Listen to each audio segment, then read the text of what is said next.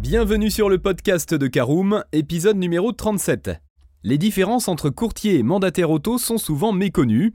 Ces deux professionnels de l'importation automobile ont un but commun, vous permettre d'acquérir une voiture à petit prix. Seulement pour y parvenir, les deux ont une approche différente. Pour vous aider dans votre choix, nous allons évoquer ces points de divergence, parler de contrats, d'intermédiaires, mais aussi d'impôts. Voyons donc dans ce nouveau numéro les différences entre courtier et mandataire auto.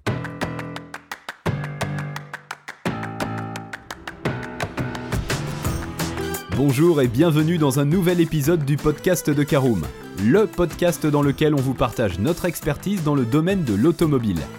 Mandataire, voitures neuves et d'occasion, importation, démarches administratives, essais, bons plans et nouveautés, on décortique tous les sujets ensemble pour répondre au mieux à toutes vos questions sur l'automobile.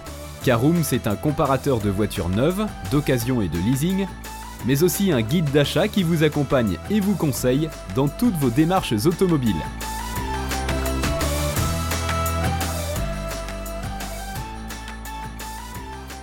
Eh bien bonjour à tous et ravi de vous retrouver sur Caroom, votre podcast automobile préféré.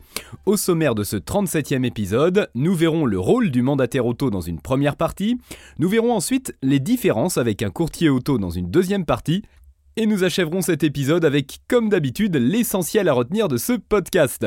Commençons tout de suite donc avec cette première partie, le rôle du mandataire auto. Tout d'abord, il en existe deux types. D'une part, il y a le mandataire transparent et d'autre part, le mandataire opaque. Alors, pas de panique à l'énonciation des deux termes, les deux agissent dans la légalité et dans votre intérêt. Le mandataire opaque joue le rôle de négociant, il achète des stocks de véhicules, aussi bien auprès de réseaux européens des constructeurs ou bien à l'occasion d'un déstockage. Il peut aussi recevoir des commandes particulières de clients, c'est ce que l'on appelle un mandat. Dans les deux cas, le mandataire opaque fait tout d'abord l'acquisition des véhicules, avant de les vendre au client dans un second temps. Cela permet de limiter les démarches pour le client puisque ce dernier n'aura pas à se charger des formalités suite à une éventuelle importation. Le mandataire ne facture pas sa prestation en plus, celle-ci est incluse dans le prix affiché au client. Les mandataires transparents ont quant à eux un mode de fonctionnement similaire à celui des courtiers, c'est donc une formule clé en main qui s'apparente à un achat en concession. L'acheteur commande sa voiture auprès du mandataire qui va faire l'acquisition du véhicule pour le revendre à son client immatriculé et prêt à être utilisé. Alors voilà qui nous amène tout naturellement à notre deuxième partie, quelles sont les différences entre mandataires et courtiers automobiles? Eh bien les courtiers auto, au même titre que les mandataires transparents, font l'intermédiaire entre un vendeur et un acheteur. Ce professionnel qui dispose d'un réseau, tout comme le mandataire, trouve un véhicule qui répond au cahier des charges de son client. Cette mise en relation peut impliquer la réalisation de démarches comme l'obtention d'un quitus fiscal ou le calcul de la TVA et sa régularisation pour procéder à l'immatriculation de l'auto. Cependant, le courtier ne sera jamais propriétaire du véhicule en question.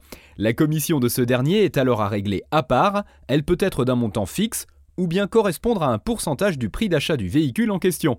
Le courtier est donc avant tout dans le conseil et l'accompagnement, mais il ne prendra pas part à la transaction. Le client disposera alors d'une facture du vendeur et une seconde du courtier. Et on arrive au terme de ce podcast avec l'essentiel à retenir. Vous avez bien compris, la différence entre courtier et mandataire auto tient donc du fait que le second joue la carte d'intermédiaire en revendant le véhicule au client.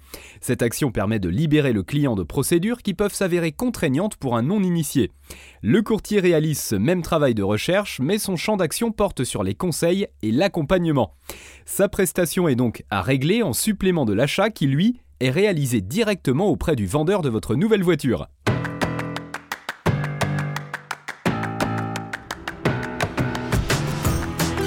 Bien voilà, on en a fini pour ce 37e épisode. Si vous souhaitez avoir davantage d'informations, n'hésitez pas à aller lire l'article en entier. On a mis le lien dans la description, plus quelques bonus. Vous pouvez également le retrouver en tapant Caroom Différence Courtier Mandataire sur Google. Et si vous avez encore des questions, vous pouvez laisser un commentaire sur l'article ou les poser sur notre forum. Merci d'avoir écouté cet épisode jusqu'au bout. S'il vous a plu, n'hésitez pas à vous abonner au podcast depuis votre plateforme préférée, à le partager autour de vous et sur vos réseaux sociaux. On en profite aussi pour vous demander de nous laisser une note et un avis sur Apple Podcast. Votre avis nous aidera à gagner en visibilité, ce serait vraiment sympa de votre part. Si vous souhaitez vous renseigner davantage pour l'achat d'une voiture neuve ou d'occasion, ou que vous voulez encore plus de conseils et de bons plans, rendez-vous sur www.caroom.fr. Si vous avez encore des questions, des remarques ou des recommandations, n'hésitez pas à nous contacter sur nos réseaux sociaux. Merci encore et à bientôt pour de nouveaux épisodes du podcast de Caroom.